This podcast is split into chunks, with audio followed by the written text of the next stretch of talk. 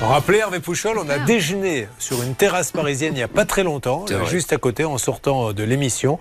Et on discutait, je ne sais pas de quoi. Mon vélo était à 4 mètres. C'est à 4 mètres. C'est On me l'a piqué d'ailleurs. Un vélo électrique, mais là devant moi et on n'a rien vu. Ils sont Il était forts. attaché Ah Oui, ils ont pris la barrière avec. Non, il, était, si, si, il était attaché à une barrière, vous savez. Donc comme ils se sont dit, euh, le scie, le cadenas, tout le monde va s'apercevoir, discrètement ils ont pris la barrière et le vélo, ils sont partis. C'est vrai que c'est discret. en On plus. a, on a comme, ils trouvaient, comme ils trouvaient que la chaîne était pas mal, ils ont pris la chaîne aussi. Oui, c'est vrai.